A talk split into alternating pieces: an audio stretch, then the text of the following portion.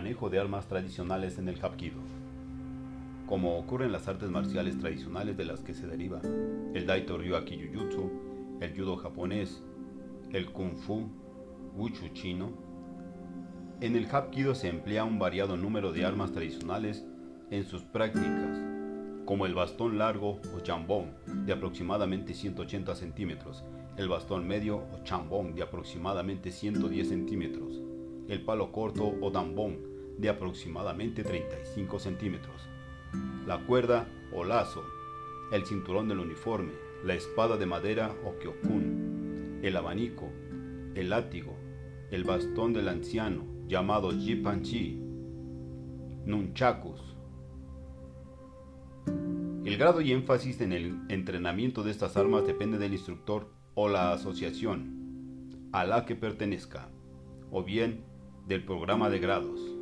Asimismo, se realizan varias técnicas de desarme contra cuchillo. Sin embargo, algunos instructores, bien por desconocimiento o por novedad, han decidido seguir la tendencia ecléctica del arte, incorporando elementos metodológicos y otras armas tradicionales propias de los sistemas del kobudo japonés o del arniz, escrima filipino.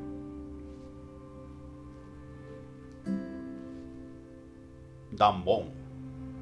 La traducción literaria del Dambon es palo corto. Pueden encontrarse técnicas de Dambon en muchos estilos de artes marciales utilizados en diferentes países alrededor del mundo como Japón, Okinawa, Filipinas, China, Vietnam, Malasia, Indonesia, Birmania, Tailandia, Corea y muchos más. Aunque hay muchos tipos de armas de artes marciales coreanas tradicionales, una de las más utilizadas como arma de defensa personal es el dambon, palo corto. Este puede encontrarse en cualquier parte. El tamaño más utilizado del dambon entre 30 a 35 centímetros de longitud. El dambón es un arma versátil para los bloqueos rápidos, atrapes, desarmes y contraataques.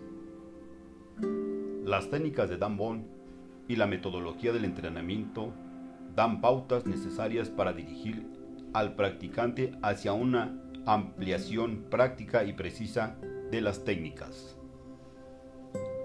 El dambón es un arma de defensa universal que puede encontrarse casi en cualquier parte todavía por muchos nunca utilizado. Sus técnicas son naturales, fluidas y prácticas. Las tradiciones de esta arma coreana desde la antigüedad inculcan en el practicante confianza, respeto, disciplina y humildad. Es un arma que lo ayudará a desarrollar técnicas de autodefensa eficaces si esa es su meta. Pero el entrenamiento del Dambong le ayudará a cultivar algo mucho más valioso que la habilidad de defensa a sí mismo, su familia o su país. El entrenamiento del Dambong le dará una paz mental tanto dentro como fuera del Doyan. Hay muchos tipos de Dambong utilizados en las artes marciales coreanas. Algunos son puntiagudos en el extremo, otros en ambos extremos.